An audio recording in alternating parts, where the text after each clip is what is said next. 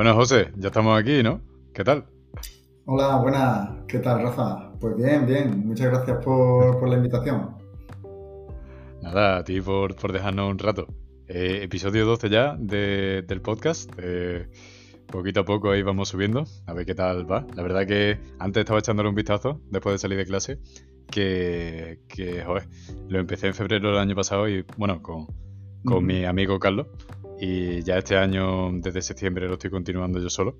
Y nada, que, está chulo porque es un mini proyectito que lo saqué más por hobby que por otra cosa y ya poco a poco va, va cogiendo forma. Así que está, está chulo. Que, que nada, bueno, eh, para todos los que estéis aquí escuchando, os quiero presentar a José, que tengo la suerte de conocerlo y es un bicharraco con todas las letras. Así que era, era obligatoria la visita. José aquí, bueno, José Teleco, estudió Ingeniería de Telecomunicaciones aquí en Sevilla.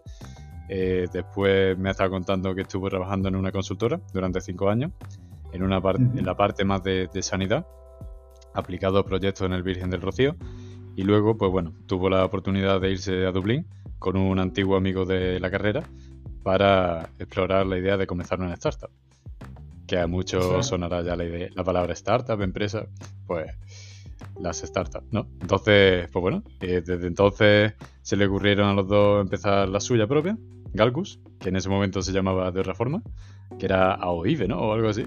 AOIFES, sí. AOIFES, sí, sí, sí. AOIFES.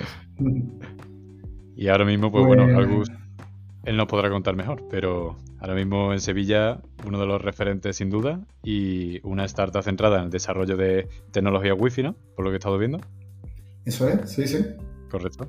De que, bueno, que comerciáis ya con, a nivel local e internacional, con muchísimas empresas y muchos tipos de, servicios que ahora nos contarás mejor. ¿No? Vale, sí, muchas gracias, Rafa, por la, por la introducción. Pues eso, como has comentado, mm, nosotros, mi compañero José y yo, iniciamos la, la empresa en, hace 10 años, justamente este año hemos celebrado el aniversario el décimo aniversario. Y bueno, un poco para contar el, background, porque eh, nosotros en, cuando, nos, cuando nos movemos a... Bueno, cuando yo termino mi, mi, trabajo en, en, esta consultora, en Everest, eh, me pongo en contacto con, con mi compañero para, porque quería yo en la, en la, carrera no había hecho eh, ningún Erasmus y, tenía la, la espinita de, irme fuera ¿no? de, de, España. Entonces me puse en contacto con él porque él sí que se fue de Erasmus en Alemania, de hecho continuó su, empezó a trabajar allí en Alemania llevaba ya siete u ocho años, si no recuerdo mal. Y mm, se alinearon los, los planetas porque él dejaba su, su trabajo en, aquel entonces en Múnich y, se iba a ir a una, a una, startup en Dublín, que se habían puesto en contacto con él, ¿no? Y, bueno, y tuve, dio la casualidad de que, que necesitaban más ingenieros y, pude irme con él, ¿no? Esa startup hacía pantallas de, o sea, hacía sistemas de entretenimiento para, para aviones. Eh, montaban tanto las pantallas que van acopladas dentro, detrás del, de los asientos, como toda la infraestructura de telecomunicación para poder pasarle el contenido. en aquella época prácticamente todos los fabricantes utilizaban el cableado para pasar datos, ¿no? el cable Ethernet eh, para pasar esa información y esta startup eh, eh, cambia ese, ese cableado por una conexión Wi-Fi. Y eh, sobre todo con, la idea del ahorro de, en peso ¿no? y por tanto de combustible a lo largo de, la vida del avión, eh, que eso es lo que vendían sobre todo. ¿no? Y, bueno, eh, nosotros estamos en esa, empresa que como digo era también una startup y había conseguido dos proyectos. Uno era montar este sistema de entretenimiento en un 737 ¿no? y otro era un, un 777. Eh, cuando hacemos la instalación del primer... Sí, sí, dime, dime. Sí, una pregunta, que, yo me acuerdo viendo también en vuestra página y tal, el wifi, que siempre lo tenemos un poco O sea, es una, es, una tecnología tan común que al final lo, lo, confundimos con otros conceptos. El Wi-Fi en sí no es el aparato, el router, por ejemplo, que está en tu casa. El Wi-Fi es otra cosa, es una tecnología, ¿no? O sea, ¿qué, es en sí el Wi-Fi? Eh, el Wi-Fi es un, bueno, la, es un protocolo, ¿vale? Que está dentro del estándar del 802.11. Entonces es un protocolo de comunicación y efectivamente una, una, de las partes, bueno, es un protocolo además que está, es punto multipunto, o sea, el, el router es el que hace de, de, nexo de comunicación con todos los clientes que se pueden conectar con, con los puntos de acceso. y, y, el medio es compartido, ¿no? Las bandas de frecuencia son las libres, las 2,4 GHz y 5 GHz, que son el espectro radioeléctrico libre eh, que, bueno, el máximo de potencia que se puede emitir son 100 milivatios. Y bueno, ahora se ha ampliado también el de 6 GHz con Wi-Fi 7, que saldrá, bueno, ha salido ya el estándar y supongo que los primeros, bueno, a principios del año que viene ya empezarán a salir los, los primeros chipsets. Y bueno, y efectivamente, pues el conjunto ¿no? de tanto transmisores como los clientes que tenemos en portátiles, móviles, etcétera, como después los propios routers, eh, y, la implementación de este protocolo que tiene cada año, se van haciendo amendments para ir eh, ampliando la, funcionalidad del mismo. Y es lo que se conoce, bueno, antes, antes era 802.11, empezó la especificación en el A, A y B salieron a la vez, eh, y después, bueno, han ido evolucionando el G, el N, que son los más famosillos, AX, y llegó un momento en el que la estandarización dijo, vamos a ponerle número que va a ser más fácil de, entender, recordar, sí, y que la gente lo... más, comercial, ¿no? Por así decirlo. Al final es transmisión de datos de manera inalámbrica. Exactamente, sí. Igual que Bluetooth, de hecho Bluetooth es otra tecnología wireless que también utiliza la banda de 2.4, también ha tenido distintas especificaciones, si no recuerdo mal ya creo que va por la 5 o la 6, y, pero es otro tipo de, tecnología de protocolo, pero exactamente, hay dentro de, de las tecnologías wireless, pues hay, hay, hay, hay muchas, ¿no? Hay Zigbee también, ¿no? Para IoT se utiliza mucho Zigbee. Eh, unas van orientadas más a intentar disminuir el consumo de, potencia del transmisor porque, bueno, en IoT eso, la batería de los sensores pues, es un bien preciado y otros están más orientados a, aumentar la capacidad de transmisión de los tanto de, o sea, en eh, punto a punto como en, conjunto, ¿no? De todos los usuarios conectados a la, misma vez, compartiendo el mismo, el mismo canal. Vale, Y volviendo ahora al tema de, bueno, lo que estabas contando de Dublín. Sí. Me estaba, bueno, estábamos hablando antes de eso, de, que tuvisteis la oportunidad de trabajar allí juntos en Dublín, en la tarta esa con los proyectos aeronáuticos. Una vez estáis allí, decidí fundar vuestra propia startup, ¿no? Se ocurre esa idea y decidí venir a Sevilla, ¿no? Exactamente. El, proceso es que en, esta instalación del, primer avión que, tenía, que había ganado la, empresa, eh, nos damos cuenta de muchos problemas, ¿no? y el principal problema, eh, pues bueno, que dentro de un avión que es un cilindro metálico donde hay un montón de reflexiones, etcétera, y como decía, el medio es compartido, pues los usuarios pelean, por así decirlo, ¿no? Eh, por utilizar el, medio y no hay una orquestación entre, entre transmisores y receptores. Entonces, ¿qué pasaba? Que pues al final la utilización del canal era, era muy mala, ¿no? era, era bastante baja. Y a partir de ahí mm, le damos vueltas a qué cosas podríamos hacer ¿no? en la parte del punto de acceso, ¿no? que es un poco el que sí que tiene el control de, eh, gran parte del control de, las transmisiones, ¿no? vimos qué, podíamos hacer para, mejorar esa eficiencia de, espectral, ¿no? De, que no hubiera, intentar minimizar el número de contiendas de usuarios intentando transmitir a, la vez, intentar repartir las cargas, etcétera, ¿no? coordinando los puntos de acceso entre sí que hasta ese momento, bueno, había, hay fabricantes y había fabricantes que lo hacían, pero necesitaban un equipo, un equipo externo, lo que llaman una controladora.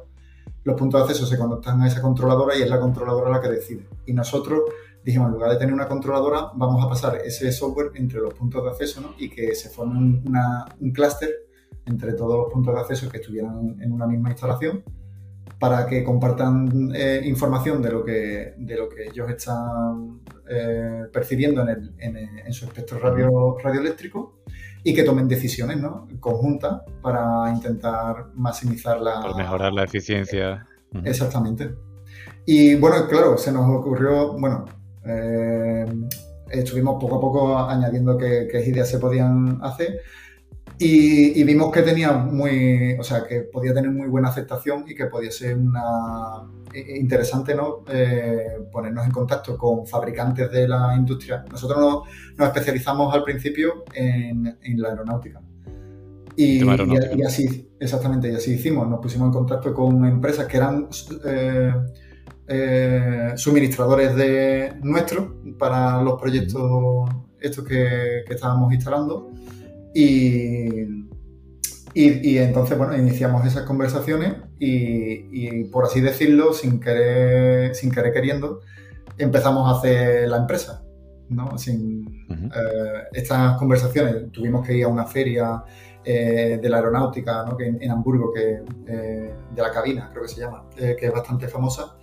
Y ahí estuvimos hablando con eso, una serie de actores de, dentro de fabricantes de puntos de acceso para, para, aviones y le estuvimos comentando todas estas ideas que habíamos hecho. Incluso teníamos una, un piloto hecho con... Habíamos buscado nuestras propias PCB, ¿no? nuestros propios controladores de, para puntos de acceso eh, futuros, que de hecho se utilizaron. Y, tuvimos la suerte, ¿no? bueno, después de, muchos de muchas conversaciones, como digo, de que hubo un interés, ¿no? Y, entonces empezamos a, montamos la empresa eh, eh, aquí en Sevilla, ¿no? Eh, a través de unas empresas que ya estaban constituidas por la Junta de Andalucía, en el que ya te ahorrabas todo el papeleo de tener que, que hacer una empresa. O sea, la empresa nosotros ya la compramos hecha, con un nombre aleatorio, y lo único que tuvimos que hacerle es cambiar, cambiar el nombre. Y a todo esto no, lo he comentado, pero la empresa, la startup en la que estamos trabajando, quiebra porque se queda sin fondos y los inversores no quieren añadir nuevos fondos y solamente ejecuta el primer proyecto del 737. O sea, lo que eso acelera también que nosotros mm, estuvimos, después al mes nos fichó otra empresa que se llama Retail in Motion, que también era una startup irlandesa, pero que tenía productos en, eh, o sea, que había vendido productos en, en esto, no diré, en Ryanair. Y también querían hacer algo parecido y también nos ponemos en contacto con ellos, pero al final, pues eso, decidimos hacer nosotros nuestra propia, nuestra propia empresa y ser dueños de, esta idea. De ella. Claro, y vosotros, o sea, al final, es lo que estabas comentando. Vosotros llegáis a Sevilla, veis que, ahí hay un nicho, ¿no? Al final un nicho de mercado y una oportunidad de mejorar esa tecnología. Vais a la feria de Hamburgo y os dedicáis a hablar con todos, ¿no? a ver si alguno se deja convencer. Exactamente. A ver si hay vosotros teníais ya un MVP.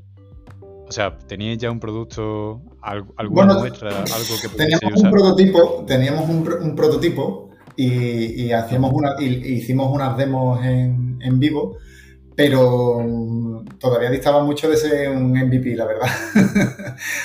estaba, estaba, muy verde, ¿no? Pero bueno, al menos la idea que había de fondo sí que, sí que se podía intuir, eh, intuir sí, visualizar, ¿no? Que se podía... Y como eran empresas que se dedicaban al sector, bueno, eso que hacían puntos de acceso, pues mm, era más fácil de explicar los problemas que eran problemas que habían detectado también, también ellos. Y, pero sí, no, la verdad es que sería muy atrevido decir que teníamos un MVP, pero bueno, más o menos. un prototipo. sí, sí, a partir de ahí sí tuvimos que, que, desarrollarlo, pero sí que es verdad que una de, las, de estas empresas que se llama Vitimirto, ¿no? que de hecho todavía trabajamos con, con ellos, pues en ese momento estaban eh, desarrollando el prototipo para el para su nuevo modelo, ¿no? el NMAP 2, que es el modelo, la siguiente versión de su, de su punto de acceso para aviones. Y, y además, como, como, te comentaba, eh, no solo nosotros en, el, en este demo también llevamos una placa que estuvimos viendo todo, todo tipo de controladores, que, o sea, de PCBs con microcontroladores eh, que había en el mercado y estuvimos viendo muchísimo. Y eso también se lo cedimos, ¿no? Ese, ese más 2 también se, se, monta con una placa que habíamos seleccionado nosotros. Entonces, después de, de, muchos meses de hablar, de hecho pasaron como unos ocho meses hasta que conseguimos el, el finalmente eh, firmar el contrato ¿no? y tener, pues, vender las primeras licencias. Bueno, hicimos también de consultoría para ellos al principio, los primeros tres, cuatro años, porque tenían mucha experiencia en, en lo que sería el hardware y en, y en, esto, en pasar las pruebas de certificación para poder volar dentro de, de un avión, ¿no? que son que son súper complejas, o sea, son bastante y, bastante caras. Entonces ellos tenían mucha experiencia ahí, pero sin embargo en el desarrollo software no, no tenían tanta experiencia y, claro. y, nos contrataron no solo para vender, o sea, no solo nos compraron, eh, que lo que hacíamos era licenciar, ¿no? El software que hace que los puntos de acceso se comunicaran entre sí, ¿no? Y, y, y teníamos una serie de algoritmos para, para eso, para eh, atacar a distintos problemas que habíamos identificado, ¿no? De interferencias que se podían eh, cocanar, ¿no? Que se podían eh, producir dentro del avión. Después, eh, balanceo de la propia carga de, de, los usuarios que se conectan en el avión, etc, etc. Eso se lo licenciamos y después lo que la consultoría que ellos pedían eran eh, pues el resto de herramientas que necesitaban puntos de acceso, pues querían que se las desarrolláramos nosotros, ¿no? que fuera compatible uh -huh. lo máximo posible con su versión anterior de ENMA. Y así es como iniciamos, así empezamos a tener los primeros ingresos en la, eh, en la empresa y empezamos a contratar a más ingenieros aquí en Sevilla. Y una pregunta importante, porque muchas veces, eh, no sé, escuchando por ahí, hay muchos, mucha, bueno, muchos ya empresarios, gente que ha hecho startups, la empieza y claro, el primer problema que salta a la vista es la financiación, ¿no? ¿Hay dinero o no hay dinero para desarrollar el producto? Entonces, en vuestro caso, por ejemplo, te entiendo que a lo mejor siendo un desarrollo de software sería más, o sea, ¿Podríais haberlo hecho con vuestros medios en vuestro caso? ¿Vosotros recurristeis a financiación externa o lo hicisteis todo partiendo no, de vuestros medios? Nosotros partimos de nuestro, o sea, nos autofinanciamos. Eh, uh -huh. Porque, como he comentado, eh, ganamos este. Es verdad que esos ocho meses fueron bastante, de bastante incertidumbre y de hecho en los últimos meses ya estábamos pensando en que íbamos a tener que buscar trabajo porque nos quedábamos sin, sin ahorro. Sin dinero. Y sin dinero. Y no nos planteamos, de hecho, en, en, así no, no, recuerdo que nos planteáramos el buscar financiación extra. Dijimos, bueno, eh, si no sale, buscamos otro, otro trabajo y, y no lo dejamos, eh, o sea, no, no, tiramos la idea por la borda, sino que la dejamos, uh -huh. entre comillas, aparcada. ¿no? Pero sí es verdad que hace falta, nosotros dejamos el trabajo y eso, estuvimos 7 ocho meses, como digo, eh, focalizado 100% en eso. Eh, eh, mi compañero, eh, mi socio, otro, otro compañero más también de la escuela de ingenieros y, y yo. Somos tres al principio. Mm. Y, y, entonces al ganar este proyecto y, y, empezar a facturar cuando o sea, teníamos una, un margen que nos dieron, o sea, una parte que nos dieron al, al principio del proyecto, pues no, nos ayudó a autofinanciarnos. A partir de ahí, claro, no tuvimos que buscar ingresos externos, sino que eh, era, nos podíamos mantener de, con, con, la, con, los ingresos que tenemos del, de este proyecto. ¿no? Y, y, después, las oficinas que montamos, pues tuvimos la suerte de que mi compañero tenía eh, un familiar que nos dejaba la oficina muy barata y allí, en cama, que de hecho la, la seguimos teniendo. Mm. Hemos ampliado, ¿no? Antes empezamos en un, en un cuarto y, y, hemos ampliado ya, ya tenemos el edificio completo. Pero en aquella época, bueno, vimos las opciones y, y sí que es verdad que, que, cuando no tienes dinero optimizas hasta el último céntimo. Entonces, no, no es lo usual, o sea, lo usual es que si vas a es tener la, si tienes una idea y puedes venderla a un fondo de inversión, etcétera, buscar distintos tipos, hay infinitos, bastantes tipos de, de formas, ¿no? De buscar financiación, pero en nuestro caso la mejor financiación es si tienes clientes y, bueno, y después reinvertir ese dinero en, la propia empresa, ¿no? Para, porque a partir de la, del sector aeronáutico dimos el salto a, otras verticales. ¿No? Entonces dijimos, esto se puede aplicar a, otro, a otros sitios. ¿no? Y tirando por ahí, ¿cuál fue, o sea, vosotros, como has comentado, empezaste la empresa ya hace 10 años, es decir, 2013, ¿no? Vale. Y después de eso empezaste con, con el sector aeronáutico. ¿Cuál es el momento en el que dais ese salto y empezáis a buscar ya en otros sectores de, bueno, de, ya sea de, hoteles, de otros otros puntos que requieren mucha conectividad? Autobuses, barcos, eh, centros comerciales. Mm, pues aproximadamente eh, creo que a partir del segundo año, los dos primeros años estuvimos focalizados con esta empresa ¿no? en, en tener eso, un producto estable y, lanzarlo lo más rápidamente posible al mercado. Eh, porque nosotros eso, por cada unidad que, se, que está en vuelo de, este más 2, cobramos o recibimos una, licencia.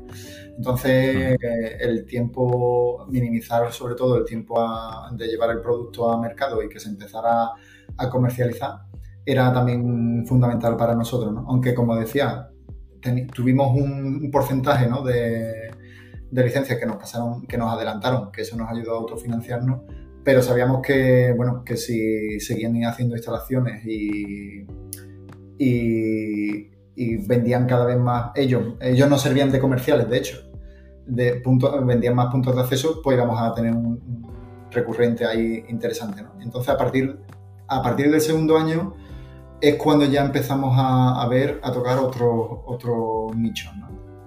Y, a crecer un, poco en la parte comercial, ¿no? Y, ser nosotros los comerciales de nuestros propios puntos de acceso. Buscar una placa para nosotros más barata, porque, bueno, en el sector aeronáutico un punto de acceso tiene unos precios bastante elevados y te permite tener un, hardware muy potente y nosotros, y en la parte aquí en, en lo que sería el sector, bueno, terrestre, por así decirlo, ¿no? Eh, eh, no hace falta Claro, tienes que estar más ajustado en, mm. precio porque tienes muchísima más competencia, ¿no?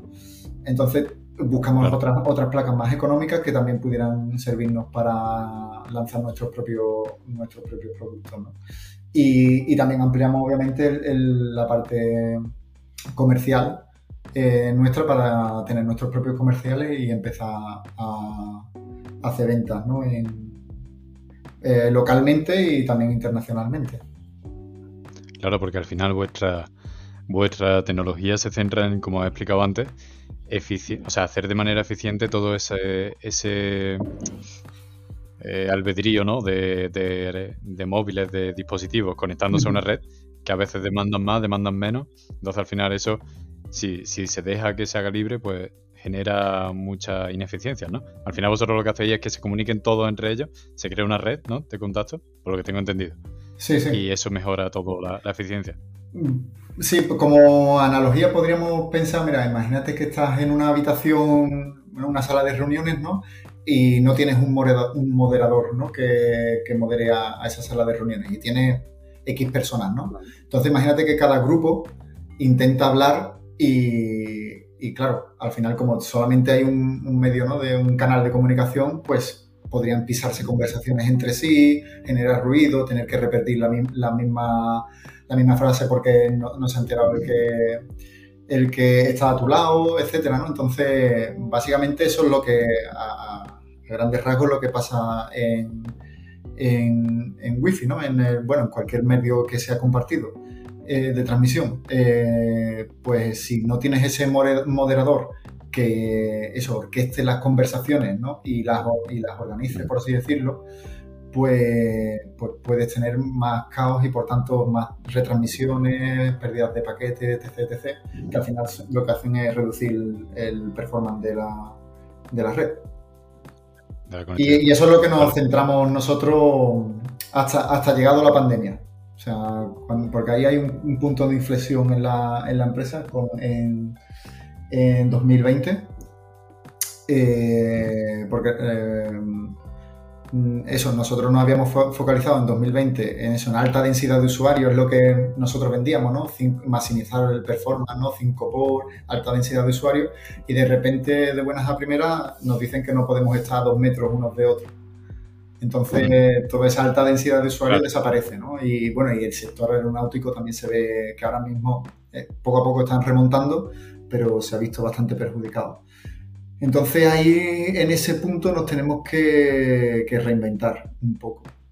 Y aunque ya llevábamos, el año anterior ya habíamos, le habíamos dado alguna vuelta, ¿no? Empezamos, sí que es verdad que en ese 2020, aparte de, a partir de este cambio, ¿no? de este punto de inflexión, empezamos a intentar buscar cómo sacar información, cómo ofrecer a nuestros clientes eh, una mayor rentabilidad del uso del wifi que más allá de la conectividad a, tu, a tus clientes, a los clientes finales de, de, nuestro, eh, de nuestros clientes. Entonces eh, empezamos a, echar, a buscar cómo hacer triangulación, cómo sacar eso, qué personas están conectadas, patrones de, de las personas que no están de los dispositivos que no están conectados, y, bueno, y enfrentarnos al problema de la anonimización de, de los dispositivos. ¿no? Así explicándolo rápido, eh, los dispositivos Wi-Fi tienen mm, dos maneras de, poder eh, ver qué, redes hay alrededor suya para conectarse. Una es que los propios puntos de acceso mandan unos beacons, unas balizas, y, y escuchar esas balizas. ¿vale? Entonces tú publicas un SSID y, lo que está haciendo es transmitir cada X tiempo esa baliza a muy baja eh, tasa de transferencia de datos para que llegue lo más eh, ampliamente posible a todos los clientes. Y un cliente que lo escucha y dice, ah, vale, pues está, este SSD está aquí. Y la otra es una, una eh, un escaneo activo, que es el dispositivo, manda prop request y los puntos de acceso que están cercanos y están escuchando eh, esos pro requests lo, lo, devuelven con un pro response. Entonces, en esos mensajes de pro request eh, existe uno de los campos, de los muchísimos campos que se mandan, es la MAC, la dirección MAC. La, eh, dirección MAC es la dirección que tiene cada dispositivo Ethernet, como un DNI. La dirección es unívoca y es la dirección que tiene cada dispositivo ¿no? para poder transmitir a, en, Ethernet, ¿no? A nivel 2 de la torre OSI de protocolo. Bueno, total, que esa, esa Mac, los, fabricantes de dispositivos móviles, eh, bueno, de los sistemas operativos, ¿no? De iOS y Android, los dos principales, empiezan a aleatorizarla, a hacer que cada que los dispositivos no manden la suya real, sino que manden una aleatoria para que no haya una trazabilidad, ¿no? De tal forma que si tú quieres hacer un conteo de usuarios que hay alrededor de tu red, pues mm, va a salir un número disparado, porque cada X segundo va cambiando, o incluso menos, va cambiando, por cada paquete va cambiando la MAC, entonces tú registrarías un usuario nuevo y en realidad es el mismo. Entonces un compañero nuestro de la Escuela de Ingenieros también, que, es doctor eh, y, hizo algunos proyectos sobre, sobre inteligencia artificial y pues e, estuvo aplicando una serie de patrones o de cómo sacar una especie de, bueno, una fingerprint, ¿no? una huella digital de, estos, pro, requests para poder identificarlos unívocamente, eh, aunque estuvieran aleatorizando la, la, Mac. Y él tiene una analogía que me gusta mucho, y es como si tú estuvieras, tú estuvieras contando coches viendo la matrícula del coche. Y ahora de repente tú puedes pasar coches que van cambiando su número de matrícula. Entonces, si tuvieras pasar el mismo coche, pues no eh, eh, los contarías distintos, ¿no? Y él, él comenta, dice, lo que nosotros hacemos es buscar imperfecciones o, cosas características del coche, ¿no? Color de la pintura, si tiene algún rasguño, etc.. Otro tipo de características también van en esos pro requests para poder sacar un patrón eh, y, tener un conteo más exacto, ¿no? Y decir, bueno, pues todos estos que están aleatorizándose eh, en realidad son de la, son la misma, es el mismo dispositivo.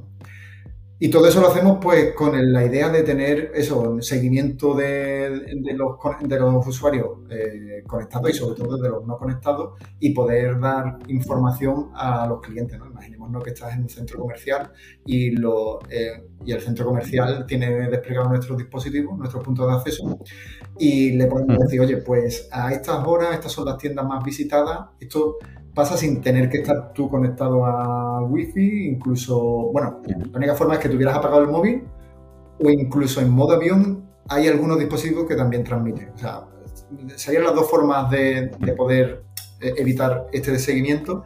Es o bien apagas el móvil, obviamente, no lo llevas encima, o, o bien lo pones en modo avión de, la, de cualquier otra forma, aunque tú no te conectes, ¿no? tendríamos ese seguimiento y podríamos decirle, pues estos días o esta, durante estas zonas horarias, estas zonas, estas son las cosas que se van, estos son los sitios que más se visitan, etcétera.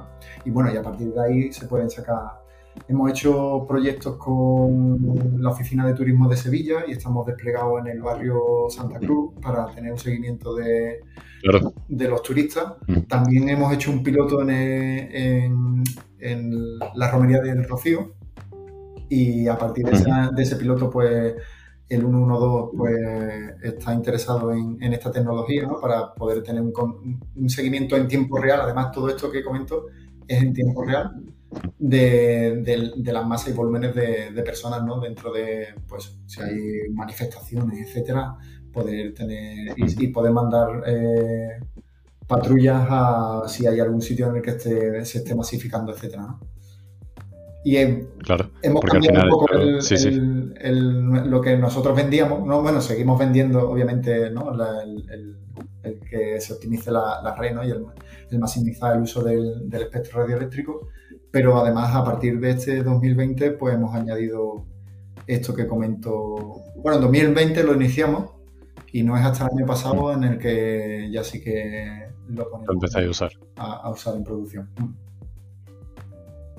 La verdad es que la, la tecnología que habéis desarrollado y las utilidades son, son una pasada, porque al final, por un lado, lo que tú dices, puedes mejorar en, ingentemente la, eso, la, efectividad, ¿no? De, en una sala llena de, gente, cómo se conectan al wifi o, o en, un, en un teatro, o por ejemplo, ahora que te quería preguntar, en el estadio del Betis.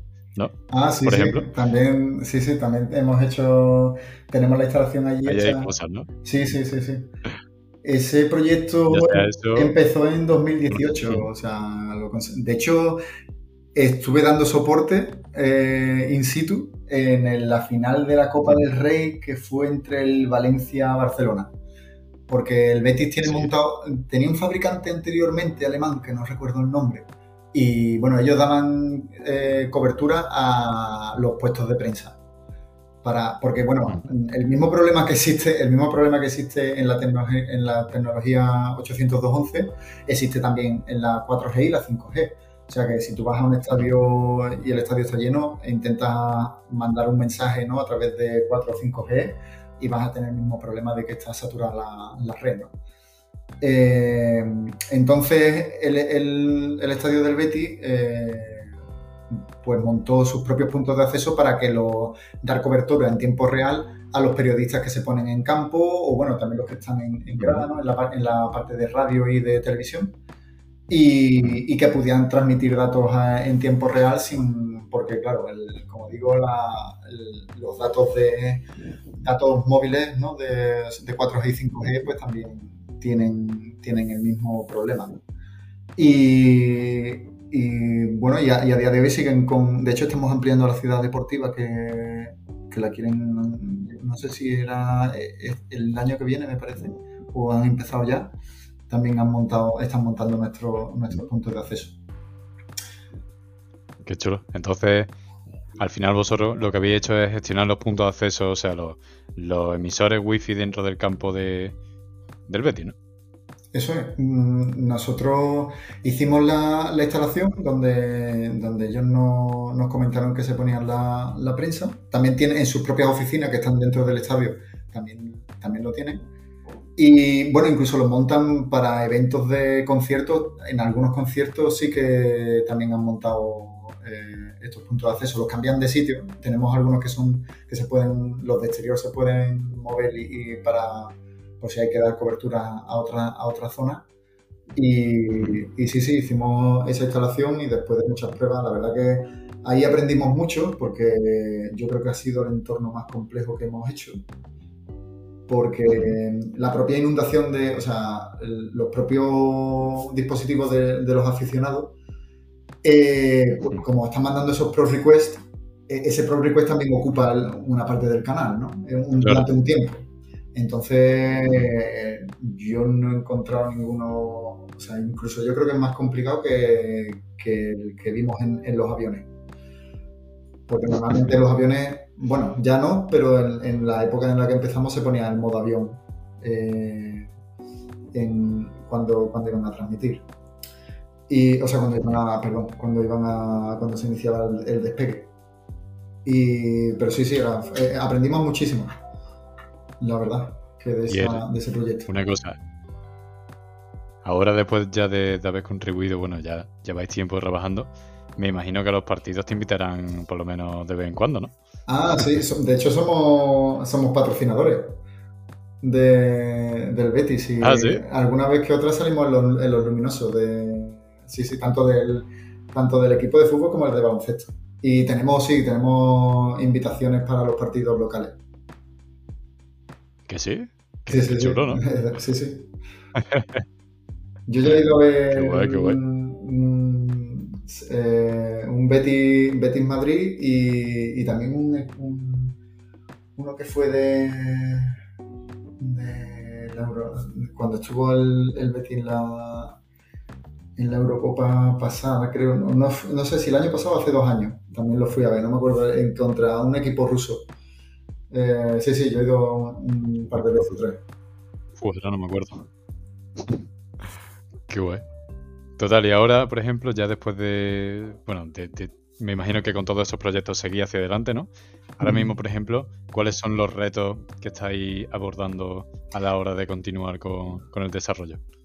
Bueno, pues en, la parte de desarrollo de, de productos, pues la, ahora es como, ahora estamos en, hay como una especie de lucha, ¿no? Igual que los creadores de virus y los antivirus, pues los métodos de ofuscación de, para evitar el rastreo, ¿no?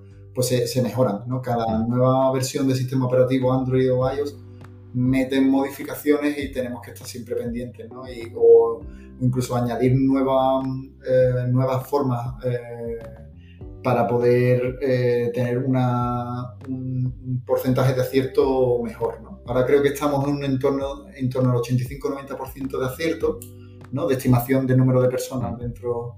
Hicimos, de hecho, un, piloto en la, escuela de, de, ingenieros, en el laboratorio, y contábamos durante X tiempo, estuvimos contando los, los dispositivos a mano, dentro de un. No, no, recuerdo qué parte del laboratorio, pero una. No sé si era la sala de estudio y contaba, había unos compañeros contando las personas que entraban y después lo, comparábamos con los resultados que daban, teníamos los puntos de acceso y comparábamos los resultados que daban los algoritmos que teníamos de... Y, eso nos sirvió ¿no? para poder saber, bueno, más o menos deducir qué porcentaje de acierto teníamos. Y en esa parte pues seguimos Eso con... en la, en la biblioteca.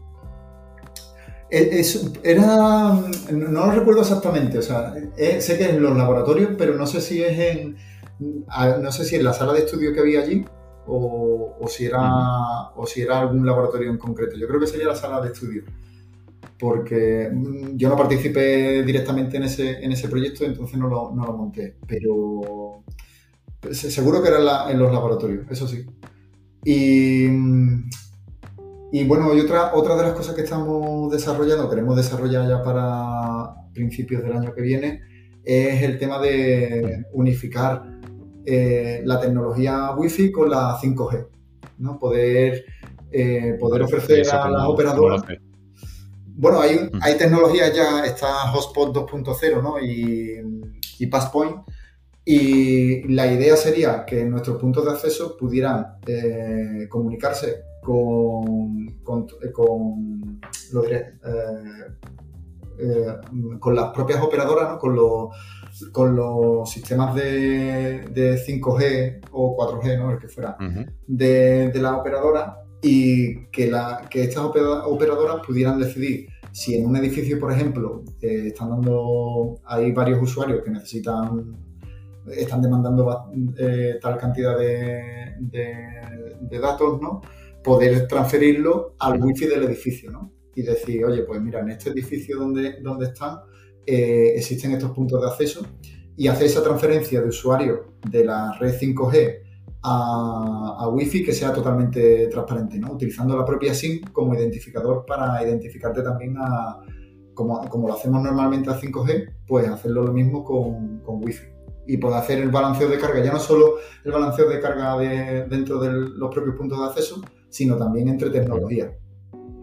Y eso ofertarlo a, a las operadoras, eh, etcétera, ¿no? Y, y, que, bueno, si, si un edificio o, una empresa decide montar su propio wifi, que pudiera decirle a, a la operadora que, que puede, puede ayudarle a, a, recibir más demanda, ¿no? a, dar más caudal de datos, si haciendo este, este salto ¿no? de, entre tecnologías. Y ese sería uno de los, de los proyectos clave que queremos empezar pues nada, en, 2024. Y, y, bueno, así a grandes rasgos, sí, esas dos cosas son las grandes, los grandes retos. Grandes... a, nivel tecnológico. Y, ahora... y ya a nivel de, marca, ¿no? Es intentar, bueno, ya, ya tenemos presencia en, en Sudamérica, ¿no? Pero pues eso, hace, hacernos más fuertes en Sudamérica, sí, Estados Unidos. Sí, tenemos algunos proyectos, pero todavía no tenemos un volumen como. Mm, o sea, ya a nivel de marca, eso sería focalizarnos más, intentar crecer en, otro, en otros países. Eh, y así a grandes rasgos, más o menos eso sería el 2024, ¿no? Intentar tener cerrado lo que vamos a, lo que nuestras, nuestras pretensiones de facturación a final de 2024 y, y a nivel tecnológico, pues bueno, eh, a poder aportar esto, estas, estas tecnologías, como digo, para hacer, para mejorar las ventas, ¿no? O, o, hacernos más atractivos a, a, otro tipo de proyectos. Y ahora quería tirar por un, un poco al lado más filosófico de, todo este tema de la startup, oh, más filosófico, más personal, porque te quería, te quería hacer una pregunta que, yo creo que, muchas veces se le da mucha... Se lo idealiza mucho, ¿no? El hecho de montar una empresa, de, de crecerlo, de venga, todo trabajo ahí, trabajo, trabajo. Y si no sale, bueno, no pasa nada. Bueno, no pasa nada, pero te has tirado no sé cuánto tiempo en este proyecto. No, no es tan, tan ideal, ¿no? Entonces, yo te quería preguntar, si mirando hacia atrás, mirando ya todo lo que habéis conseguido y todo, ¿tú lo volverías a hacer si tuvieras la oportunidad? Hombre, yo creo que cada época tiene su. O sea, en cada, cada, época de la vida, ¿no? Tiene su. Puedes tomarte ciertos riesgos y en otras e, épocas de la vida ya es más complejo, ¿no? Entonces, si yo tirara para atrás y tirara también para atrás los años, es decir, si yo volviera a tener 30 años, etcétera, yo sí lo volvería a hacer. Y, pero es verdad lo que comentan, ¿no? Que mm, dentro de lo que yo te estoy contando ha sido lo bonito, pero es una montaña rusa. O sea, hemos pasado por, por meses en los que no hemos cobrado, por, bueno, la pandemia ha sido lo más, lo más duro que hemos pasado, quitando pandemia, ¿no? supongamos que no hay ninguna catástrofe mundial, que, pero bueno, siempre hay que estar al ojo de, las cosas que pasan afuera. Pero en cómputo global sí que, sí que lo volvería a hacer. Sí que la verdad que primero porque dentro de lo que de lo que eh, de lo que te permite, ¿no? Eh, la libertad de poder hacer lo que, lo que te gusta, lo que quieres y como, y como quieres, ¿no? Dentro de una ciertos márgenes, ¿no? Siempre, obviamente, estamos limitados, ¿no? Eso de que somos nuestro, el que es emprendedor es su propio jefe, no es tampoco así del todo cierto, ¿no? Pero bueno, dentro tienes bastante libertad para poder tomar decisiones y con todas las consecuencias, ¿no? Con las consecuencias de que las puedes, que la, puedes acertar o la, o, la puedes Puede salir bien o, Exactamente, ¿no? Eh, pero bueno, que yo creo que, es interesante, ¿no? Que tener esa, mm, esa capacidad, ¿no? De, poder decir, oye, pues al final eh, hemos estudiado una, una ingeniería y tú quieres tener eh, pues eso, todas las competencias posibles y poder tomar decisiones. ¿no? Dentro de una empresa, obviamente habrá empresas que, que también te den ese, ese margen de libertad, pero, pero bueno, eh, yo, yo, creo que yo he tenido una experiencia laboral ¿no? antes de, de hacer la startup y, y, bueno, y hay diferencias, ¿no? Sí que es verdad que si entras también en una startup, no tienes por qué hacerla tú. O sea, si entras en la idea inicial de, de, de un conjunto de personas, ¿no? De una persona, eh, también es interesante, ¿no? Porque, ya te digo, tienes que tomar decisiones eh, con los recursos que tienes y, y, aprendes un montón y, muy rápido, ¿no? Y bueno, la parte negativa ¿no? que tiene, pues eso, que obviamente hay mucha incertidumbre, ¿no? Que, eh, como digo, puede ser que puede ser que aciertes y puede ser que te equivoques y que te equivoques puede ser, significar o primero que tengas que disminuir plantilla o peor que, tengas que cerrar todo y, liquidar. Y, bueno, sí que es verdad que cada año que pasa que cogemos más, más volumen, pues eh, hace que, ¿no? que sea más, más, vertiginoso. ¿no? Pero eso, ya en resumidas cuentas, yo sí lo, lo, lo volvería a hacer, ¿no? Una experiencia que, que la verdad que me, que me ha gustado. Y, y, eso sí, no lo volvería a hacer.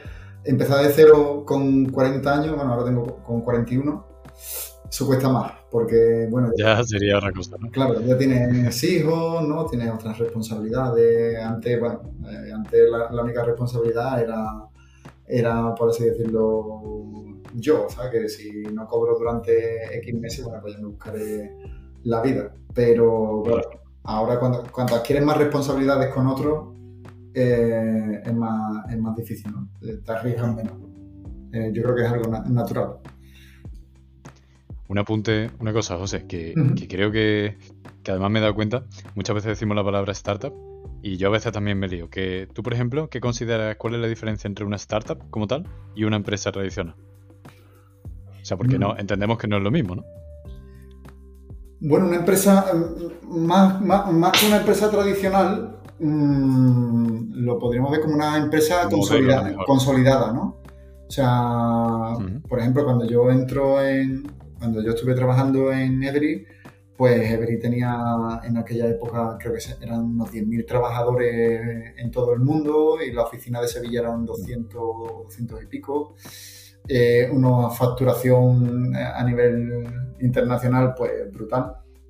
Entonces, bueno, son empresas más consolidadas, como digo, y que no tiene por qué ser tradicional, porque eh, puede ser que hagas proyectos innovadores, ¿no? Si tú entras en Google, Google ahora con los números que tiene, nadie, se, nadie diría que es una startup, pero está claro que si trabajas en Google, bueno, no tiene por qué, pero puede ser que puedas entrar en un proyecto bastante, bastante nuevo e innovador y que mucho más innovador incluso que si entras en una startup, ¿no? Y, una startup tampoco tiene por qué, cuando tú inicias una empresa, eh, yo hablo desde el, claro, desde el sector tecnológico, dices, bueno, pues tiene que ser algo innovador, pero ahí he conocido muchas startups de otros sectores y, no tiene por qué ser algo innovador. Eh, yo más bien lo, las clasificaría por eso, por el tiempo que llevan rodando, ¿no? Eh, pues la startup es una empresa eh, con pocas personas, con poco tiempo, más nueva. Pero claro, si la startup la inician, puede ser que la inicie una persona con 50 años o 55 años, con una estructura mental ya hecha de, muchos años de experiencia en, empresas más, más consolidadas y a lo mejor el modelo que, se lleva la startup es el mismo, ¿no? Y, es más cuadriculado, ¿no? Por así decirlo. O sea que mm, al final donde uno trabaja, independientemente de que si lleva esa empresa poco tiempo, mucho tiempo, eh, sea que en cualquier sitio, por así decirlo, puedes encontrar las ventajas del uno y, del otro. Eh, no sé, si, con eso he contestado. Sí, sí. Sí, sí, es que también yo hay veces que lo escucho y, me acuerdo que el otro día escuché una hora definición de, bueno, de, ese modelo de empresa, ya no tanto por el tiempo, que también, o sea, una startup al final start, ¿no? Eh, cuando empieza, pero más por eso, por ese carácter innovador de, tecnología eh, que tiene ese modelo a lo mejor de, crecimiento exponencial, ¿no? Que eso también ahora se mucho. Pero bueno, eso ya cada uno que lo emplee como quiera. Entonces, antes de, terminar, quería preguntarte, eh, hay mucha, la mayoría de gente que, escucha al final los episodios son gente como yo, que somos estudiantes jóvenes, que todavía, pues bueno, seguimos estudiando, pero al final muchos de nosotros tenemos la idea de, bueno, ya sea de montar algo o de, hacer algún proyecto, de irnos de fuera, mucha inquietud, ¿no? Entonces, yo te quería preguntar, como consejo, tú ya que, que llevas 10 años con la empresa, precisamente, que para alguien que quiera seguir tus pasos o alguien que, quiera buscar cualquier manera de empezar un proyecto, ¿qué consejo le daría? Pues. ¿Qué se te ocurre? Mm, pues. Vamos, desde mi, desde mi prisma, ¿no? Y como, y como veo la ingeniería, que, que para mí la ingeniería es, es, un, es un hobby es que siga, que, siga aprendiendo, o sea, que las personas que, que, salga de la, de la, universidad siga aprendiendo y, que disfrute con ese, con ese aprendizaje, ¿no? Que, que porque si, si, soy sincero, yo cuando salí de la, de la universidad, en mi cabeza no, no, estaba el montar una empresa, o sea, es algo que, que surgió, o sea, no, no es algo que, que yo haya buscado activamente sí que es verdad que lo que a mí me llevó a que, a, que ese tren pasara por, por delante de, de, mí, ¿no?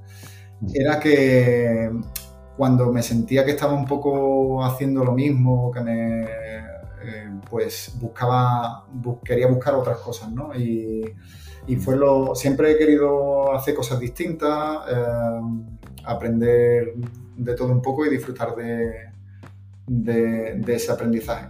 Y después el resto de, cosas, pues la verdad es que han sido un poco sin que se me han presentado. No sé si... No sé el por qué, o sea, pero sí que nunca, nunca tuve la, la iniciativa esa al principio de salir de la carrera de, montar, de montar algo por mí mismo.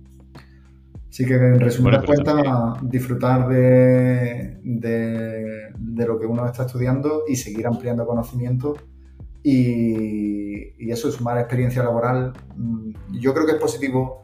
Antes de montar una empresa, mm, es positivo también tener experiencia. ¿no? Sí, sí. En mi caso me, sirvió. Y cualquier experiencia nueva, salir de la. que, no, no, digo que. O sea, de hecho, hay, hay muchos casos de, de éxito de personas que salen de la carrera, montan una empresa y les va bien. Hay también casos de que montan una, no va bien, monta dos, monta tres, hasta que montan la, la décima y, mm. y, no lo consiguen. O sea, la perseverancia también es, un, es clave, ¿no? El pero vamos, yo creo que cualquiera que termine una carrera de ingeniería, eh, la voluntad y la perseverancia van, pega, ¿no? van en el ADN. Van en el título escritas, ¿no? Sí, sí. No, no directamente, pero sí que sí que sí que van, sí que van ahí. Se, se sobreentiende. Pues nada, José, muchísimas gracias por este ratito y mucha suerte a Galgu y a todos los proyectos que tengáis. Ya nos irá contando cómo os va. Nada, muchas gracias, Rafa, por, por este tiempo que me has ofrecido y nada, un placer haber compartido experiencia. Venga, un saludo. Un saludo, hasta luego.